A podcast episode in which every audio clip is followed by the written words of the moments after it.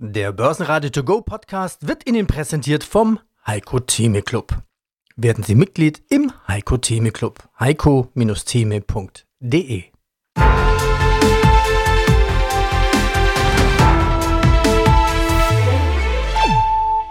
Börsenradio Network AG Marktbericht Aus dem Börsenradiostudio A meldet sich Peter Heinrich. Heute ist Dienstag, 26. September 2023. Mein Kollege Andreas Groß ist in Frankfurt auf eine Veranstaltung und bringt morgen ein paar O-Töne mit und trifft natürlich auch live auf Heiko Theme. Heute keine Angst vor einem Shutdown in den USA. Der DAX rutscht weiter ab. Die Schlusskurse.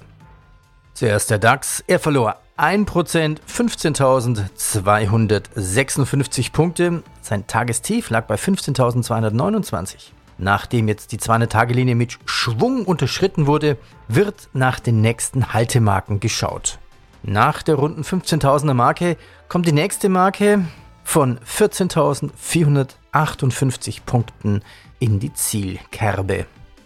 Der Austox 50 0,9% weniger 4.131. Und dann noch schnell ein Blick nach Wien zum ATX TR als Total Return 6.891 minus 0,7 Prozent. Peter Podesser, CEO SFC Energy AG. Internationalisierung, was haben Sie denn alles vor in Indien und darüber hinaus? Ja, wir hatten im letzten Jahr ja eine Strategie ausgegeben, wo wir gesagt haben, für die Entwicklung, für das Wachstum des Unternehmens gibt es eben drei Säulen. Das eine regionale Ausweitung, das andere neue Produkte, Entwicklung von neuen Fähigkeiten und das dritte auch komplementäre Akquisitionen. Wir sind dabei in Indien unsere Fertigungsstätte hochzufahren. Lokale Wertschöpfung ist wichtig zur Erlangung von größeren Behördenaufträgen, sogenannte Make in India. Regulatorien sehen dort vor, 50 bis 60 Prozent lokale Wertschöpfung hinzubringen. Wir haben den Standort vor einigen Wochen gemeinsam mit Herrn Habeck eröffnen dürfen. Wir haben die Verträge bei einem Regierungsbesuch von Herrn Scholz bei, bei Premier Modi unterschrieben. Das heißt, das Projekt hat eine sehr hohe auch politische Visibilität vor Ort, gibt uns auch durchaus auf Kunden- und Abnehmerseite sehr viel Glaubwürdigkeit, dass wir hier als Technologiemittelständler diese politische Unterstützung auch zeigen dürfen. Neben Indien USA, wir hatten das kurz angesprochen, wir sind gerade dabei, die finalen Entscheidungen, Standortentscheidungen hier zu treffen. Das wird im vierten Quartal passieren, zuerst Vertrieb und Service und dann müssen wir weitere Wertschöpfungsschritte entscheiden, ob wir die selbst aufbauen, ob wir hier eine Akquisition machen. Und was alternativ oder komplementäre Technologien betrifft, auf der Akquisitionsseite, ja, wir haben die Membrantechnologie für unsere Produkte etwas früher im Jahr hier ins Haus geholt, auf Sicht ein wirklicher Wettbewerbsfaktor. Es entscheidet sich die Produktqualität, die Leistungsfähigkeit, aber auch die Kosten des Produktes an der Qualität und an den Kosten der Membran. Das heißt, hier eine klare Insourcing-Strategie, alternative und komplementäre Technologien weiter im Blick zu behalten, bleibt auch auf der Agenda. Capital Markets Day, Schlussfrage natürlich, Schlussspurt 2023. Was wollen Sie in diesem Jahr noch erreichen? Qualitativ, ja, gibt es die Entscheidungen, die wir gerade besprochen haben. Nochmal eine Standortentscheidung in den USA. Wir müssen zusehen, dass wir unsere Standorte in Indien und in UK für letzteres für die Membranen hochfahren. Und finanziell, wir haben unsere Guidance in der oberen Hälfte hier konkretisiert mit unseren Halbjahreszahlen. Wir hatten ein, ein sehr starkes erstes Halbjahr und wir sind davon überzeugt, dass wir mit dem Wachstumskorridor, den wir auch mit unserer Guidance jetzt zeigen, dass wir den auch erfüllen werden. Wir sind mit einem starken Backlog ins zweite starken Auftragsstand ins zweite Halbjahr gestartet und aufgrund dessen sind wir sehr zuversichtlich hier die 100 Millionen Marke im Umsatz entsprechend das erste Mal zu durchbrechen und parallel dazu als einziges Brennstoffzellenunternehmen auch zu zeigen, dass wir eine vernünftige Profitabilität nachhaltig auch in Wachstumsphasen darstellen können. Der DAX ist auf dem niedrigsten Stand seit September gefallen und er fällt weiter wie die Blätter im Wald. Herbststimmung? Die jüngsten Zinsentscheidungen und Pausen der Notenbanken sorgen nicht gerade für bessere Laune bei Investoren und Anlegern. Für eine baldige Bodenbildung wären wir alle dankbar. Aber die Pessimisten haben derzeit die Nase vorn, kommentiert die Börse München. Die Konjunktur, die Wirtschaft schwächelt, das Wachstum ist negativ, Reformen wären notwendig. Doch noch ist der Leidensdruck dafür nicht stark genug. Das Zinsplateau wird länger als von vielen erwartet noch hoch bleiben. Und das könnte insbesondere Großbritannien eine Stagflation bescheren. Zumindest den Gipfel dürften die Zinsen jedoch bereits erreicht haben. Eigentlich schon spannend. Wohin fließt das Geld, ist so eine übliche Frage, die ich stelle. Wohin fließt das Gold? Ist das der richtige Ausdruck? Fließt, zerfließt, das heißt, ein Teil wird dann auch wieder eingeschmolzen? Teil wird auch wieder eingeschmolzen, genau, exakt. Und wie schon gesagt, unseres Erachtens ist es letztendlich, wir warten ja sehnsüchtig auf die, auf die Zinssenkung, weil im Zinsumfeld Umfeld ist es so, dass sich der Gold immer sehr stark bewährt hat als Performance-Treiber. Derweil ist aber die Wirtschaft immer noch so stark. Wir haben meiner Meinung nach die letzten Zahlen mit einem Bruttoinlandsprodukt im zweiten Quartal in den USA von 2,5 Prozent Wachstum gesehen. Trotz der hohen Zinsen. Die Fed hat ja jetzt eine Pause eingelegt. Der Schub, der richtige Schub, sollte dann wieder stattfinden, sobald, das wird vermutlich dann doch erst wieder Anfang oder Mitte nächsten Jahres sein, wenn dann die Zinsen absehbar wieder nach unten gehen werden. Dann werden wir auf jeden Fall wieder einen Schub bekommen. Wenn Sie jetzt Gold wieder zurücknehmen, wie prüfen Sie eigentlich das Gold? Wie machen Sie das? Das ist eine gute Frage. Wir haben da auch in unseren Ladengeschäften verschiedene Prüfgeräte, das auch die Dichte des Metalls bestimmt. Und ja, nur mal so als Randnotiz, die Preise dieser Prüfgeräte sind Mitte vierstellig. Also die sind schon sehr aussagekräftig, sage ich mal. Ja, das will ich ja hoffen, dass ich sage, prüft doch mal das Gold, dass Sie nichts Falsches einkaufen. Kurzer Blick über den Teich. Shutdown-Gefahr mal wieder in den USA. Das Haushaltsjahr endet diesen Samstag. Und naja, der Kongress muss sich eben noch einigen. Wir kennen das Spiel 21 Shutdowns in der Vergangenheit durchschnittlich 8 Tage Dauer. Aber die Börsen schütteln das oft ab. Im Durchschnitt steigen die Aktienkurse sogar leicht an. Die Botschaft, Ruhe bewahren, weitermachen. Moody's hat den Finger gehoben und die Kreditwürdigkeit der USA kritisiert. Die Zinsen, sie könnten weiter nach oben klettern, was die US-Wirtschaft in gefährliches Terrain bringen könnte. Sie haben auch eine schöne Story. Die größeren Einheiten liefern viel Strom, sind mobil natürlich und auch leise. So werden sie zum Beispiel auch für Festivals eingesetzt. Eines berühmten Festivals war Wacken. Wie war denn Wacken? Abseits der vielfach auch kommunizierten und kolportierten äh, schwierigen Wettersituationen konnten wir das erste Mal dort zeigen, man kann auch leise und emissionsfrei ein Konzerterlebnis mit Energie versorgen, gemeinsam mit einem Partner, GB Joule aus dem hohen Norden hier der Bundesrepublik. Die haben sich darum gekümmert, hier grünen Wasserstoff zur Verfügung zu stellen, eines unserer Wasserstoffaggregate dorthin gestellt und sind über die gesamte Zeit wetterunabhängig ein verlässlicher und sauberer Energielieferant gewesen. Das heißt natürlich, dass der Großteil dieser, dieser Festivals, ob das in Cuxhaven war, ob das das größte Hip-Hop-Festival in der Schweiz in Frauenthal war oder auch Sportevents, wo wir unsere Produkte jetzt einsetzen, der größte Teil wird heute natürlich noch mit konventionellen Dieselgeneratoren betrieben. Wir zeigen, dass es Alternativen gibt. Und wir denken, dass wir hier sehr schnell Fuß fassen können im Markt. Also Wacken, wie heißt das mit dem Kopfnicken, Headbanging? Hat alles sozusagen gut, perfekt geklappt. Einige Aktien-Highlights, Bau- und Immobilienfirmen spüren die Zinswende.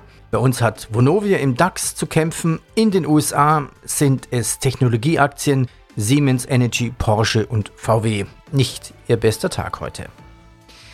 Greenwashing-Skandal. DWS muss eine Strafe von 25 Millionen US-Dollar zahlen, da grüne Kapitalanlagen doch nicht so grün waren wie behauptet.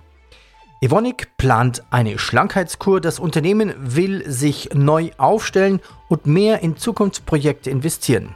Tausende Mitarbeiter sind betroffen. Und nun hören Sie einen Ausschnitt einer Podcast-Produktion, die Börsenradio begleitet von der DZ Bank. Sie hören Falco Block. Die Assets sind in der harten Realität der Kapitalanlagen angekommen. Gleichzeitig verlieren sie nach und nach aber auch ihren Gambling-Charakter und rücken in das Sichtfeld professioneller Anlagemanager. Sind Kryptowährungen mittlerweile eine veritable Anlageklasse wie Aktien, Anleihen oder Gold? Wohin geht zudem die Reise in den kommenden Monaten? Und auf welche Faktoren sollten Anleger jetzt besonders Acht geben? Das alles bespreche ich heute mit gleich zwei Studiogästen aus dem DZ Bank Research, und zwar Sören Hettler, er ist Gruppenleiter Anlagestrategie im Bereich Aktienresearch und seinem Kollegen Marcel Heinrichsmeier, er ist Analyst für Kryptoassets und somit unser Spezialist genau für das heutige Thema. Und dann sage ich Hallo zusammen und herzlich willkommen zu meinem Podcast. Hallo Falco, danke für die Einladung. Hi Falco, danke dir. Ja, und mein Name ist Falco Block, ich bin Sales-Stratege bei der DZ Bank in Frankfurt. Sören, beginnen wir mal mit dir. Ja, als die Kryptowährungen vor einigen Jahren so richtig populär wurden, das ging ja die Gazetten rauf und runter. Corona-Zeit lässt so ein bisschen grüßen. Da ging von Seiten der Befürworter der Tenor aus, insbesondere der Bitcoin sei digitales Gold. Was war denn damit gemeint? Ich würde sogar sagen, dass diese These auch weiterhin im Raum steht. Also ein wesentlicher Punkt ist, dass es hier Parallelen gibt, die man ziehen kann zum analogen Gold. Und zwar zum einen, dass die Menge als endlich angesehen wird. Also beim analogen Gold sagt man eben, es gibt eine gewisse Menge des Edelmetalls, das irgendwo auf der Erde vorhanden ist. Die kann man schöpfen, aber irgendwann ist halt rum, wenn nicht gerade ein Meteor vom Himmel fällt. Und bei Bitcoin ist es ähnlich. Da gibt es eben den Algorithmus, der darauf ausgelegt ist, dass es insgesamt 21 Millionen Einheiten bis zum Jahr 2140 geben wird. Also man kann sagen, es gibt einfach keine zentrale Instanz, die für höhere oder niedrige Mengen an Geld oder in dem Fall an Einheiten sorgen kann, sondern es ist einfach vorgegeben, wo irgendwann Schluss ist. Ein zweiter wesentlicher Punkt ist, dass mit der Schaffung neuer Einheiten Energieaufwand verbunden ist. Beim Gold brauchst du Maschinen, du brauchst Menschen, du brauchst Wasser, um das Edelmetall aus dem Boden zu holen. Und beim Bitcoin ist es das Mining, das zumindest aktuell und wahrscheinlich auch in den nächsten Monaten und Jahren mit einer gewissen Rechenpower, also Hardware und Energie dann verbunden ist. Und das dritte ist so ein bisschen diese Idee der Unabhängigkeit vom traditionellen Finanzsystem. Gold hat schon funktioniert, als es keine Zentralbanken gab, als Geld, als Tauschmittel. Und tatsächlich kann man mit Bitcoin auch Werte von A nach B verschieben, ohne dass man eine Bank oder eine Zentralbank im Hintergrund braucht. Ein kleines Problem gibt es an der Stelle. Bitcoin hat sich in den letzten Jahren eigentlich eher verhalten wie ein riskantes Asset, also tendenziell eher wie eine Aktie und weniger wie ein sicherer Hafen, eben wie es bei Gold der Fall ist. Ja, okay, halten wir aber fest, kein sicherer Hafen. Du hast schon gesagt, das mussten nämlich die Anleger auch wirklich schmerzlich erfahren. Denn ich habe mal nachgeguckt, so von Ende 2021 bis Ende 2022 verlor der Bitcoin rund drei Viertel seines Wertes. Also sicherer Hafen ist da für mich was anderes. Klingt also nicht so wirklich nach einer stabilen Krisenwährung. Und in der Krise letztens hätten sie ja das eigentlich einhalten sollen, wenn es denn digitales Gold gewesen wäre. Was ist denn da eigentlich schiefgelaufen? Warum hat das nicht funktioniert? Ja, ich glaube, das letzte Jahr können die Anleger im Kryptobereich tatsächlich eher als Katastrophenjahr verbuchen. Das lässt sich nicht leugnen. Ein wesentlicher Punkt war das, was du ansprichst, eigentlich diese Krise, dieses veränderte Makroumfeld. Ja, du hattest sehr hohe Inflationsraten und Zentralbanken, die weggegangen sind von dieser ultra expansiven Geldpolitik hin zu einer deutlich restriktiveren Gangart mit höheren Leitzinsen, auch mit weniger Liquidität, also eine Rückführung dieser Anleiheankaufprogramme. Und das hat einfach dazu geführt, dass wir insgesamt an den Finanzmärkten wieder ein höheres Zins- und Renditeniveau gehabt haben oder auch weiterhin haben. Und natürlich, wenn du mit einer sicheren Anleihe auch schon 3, 4 Prozent machen kannst, kann man sich fragen, ob das dann wirklich sinnvoll ist, in ein spekulatives Asset zu gehen, wo du nur an Kursgewinnen partizipieren kannst. Zweiter Punkt, der relevant ist, gerade in dem Zusammenhang, ist die Tatsache, dass sich die Erkenntnis durchgesetzt hat, naja, also wenn es drauf ankommt, dann tun die Zentralbanken wirklich was. Also wir hatten nun mal eine höhere Inflationsrate und man hat eigentlich den Zentralbanken in den letzten Jahren immer so vorgehalten, naja, wenn es mal drauf ankommt und wir höhere Inflationsraten sehen werden, dann bleibt ihr expansiv und das wird dann dazu führen, dass die Währungen immer weiter entwertet werden, die man so hat, ja, Euro, Dollar und Co. Und tatsächlich haben sie in der Krise anders reagiert. Sie haben äh, die Zinsen angehoben, obwohl das konjunkturelle Umfeld das auch nicht unbedingt hergegeben hat. Sie haben einfach ihrem Primat auf die Preisstabilität zu achten tatsächlich ja, entsprochen. Und das ist so eine Erkenntnis, die sich auch im Kryptomarkt durchgesetzt hat. Du brauchst einfach keine Alternative in dem Fall wenn die Zentralbanken dafür sorgen, dass die eigenen Währungen stabil bleiben. Ein anderer Punkt ist tatsächlich hausgemachte Probleme im Kryptosegment. Wenn da ein Hedgefonds pleite geht, okay, damit kannst du, glaube ich, noch leben. Dass dann der algorithmische Stablecoin Terra USD implodiert ist, das war nicht ganz so gut, weil da auch Spekulationen waren. Das könnte quasi der neue Dollar werden, die neue globale Währung. Das hat schon zu ja, sagen wir, Ansteckungseffekten und einem gewissen Vertrauensverlust geführt. Noch schlimmer war, glaube ich, dann die Kryptobank Celsius, die Insolvenz anmelden musste weil sie einfach zu hohe Einlagenabflüsse hatte. Und da musste man eben auch als Bitcoin-Besitzer feststellen, wenn ein Drittinstitut dazwischen geschaltet ist, dann ja, bin ich halt Gläubiger dieses Drittinstituts und meine Bitcoin, die eigentlich mir gehören sollten, sind halt auch nicht unbedingt in meiner Hand, sondern gehören der Bank. Und wenn die Insolvenz anmeldet, dann komme ich erstmal nicht ran. Das Ganze mündete dann noch in der Insolvenz von FTX, immerhin eine der bedeutendsten Börsen im Kryptobereich weltweit. Und wenn dann sich ein Anwalt von FTX vor Gericht hinstellt und sagt, uns fehlen da so 5, 6 Milliarden und wir wissen jetzt auch nicht so genau, wo sie sind, vielleicht sind sie weg, vielleicht finden wir sie gerade nur einfach nicht. Das ist auch nicht gerade etwas, was Vertrauen bei den Investoren weckt. Und äh, tatsächlich, glaube ich, dieser Verlust an Glaubwürdigkeit und Vertrauen hat dazu geführt, dass wir in der Kombination mit dem veränderten Makroumfeld ganz so deutlich eingebrochen sind. Fairerweise muss man sagen, es war nicht der einzige und nicht der erste Einbruch in diese Größenordnung. Das hatten wir 2013 und 2017 auch schon. Gute Nachrichten für Eckert und Ziegler. Ein Großauftrag aus den USA. Ein 10-Jahres-Deal im Wert von über 100 Millionen Euro. Die Aktie fast plus 10% heute. Und abschließend, trotz der Börsenunruhen, ein Börsengang, der Interesse weckt. Schott Pharma. Die Spanne wurde justiert, doch das Interesse bleibt hoch. Die Spanne wurde von den begleiteten Banken auf 26,50 zu 27 Euro nach zuvor 24,50 zu 28,50 eingeengt. Die erste Notiz diesen Donnerstag in Frankfurt. Alois Wögebauer, Fondsmanager der drei Banken Generali. Was für die Wiener Börse ganz wichtig ist, wir wissen ja, dass 70 oder 75 Prozent der Umsätze von Auslandsinvestoren kommen. Wir wissen auch, dass der Streubesitz auch zu einem großen Teil im Ausland liegt. Und wir Österreicher dürfen uns nicht überschätzen. Unsere Meinung ist schön und nett, aber wir Österreicher sind zu klein vom Volumen her, um die Wiener Börse zu bewegen. Und die Frage ist halt immer dann, wann kommen denn die Auslandsinvestoren massiver zurück? Das wird aus meiner Sicht nicht morgen sein. Das kann man auch, wie gesagt, schwer timen. Da spielt dann auch sehr stark die Geopolitik hinein. Insofern äh, würde ich sagen, ja, es gibt ja sicher spannende Möglichkeiten, aber das Timing ist schwer zu greifen, wie immer. Daher, der geduldige Stratege findet hier schöne Möglichkeiten, aber man sollte nicht äh, davon ausgehen, dass in vier Wochen dann der Kurs höher steht. Das war's für den Moment aus dem A-Studio vom Börsenradio. Bleiben Sie dran für weitere O-Töne und Expertenkommentare. Mehr dazu gibt's auf www.börsenradio.de. Alle Interviews gibt's dort auch in Langform. Ja, und wenn Ihnen dieser Podcast gefallen hat, erzählen Sie es weiter und bitte bewerten Sie uns in Ihrem Podcast-Portal mit 5 Sternen. Ich danke Ihnen. Börsenradio Network AG Marktbericht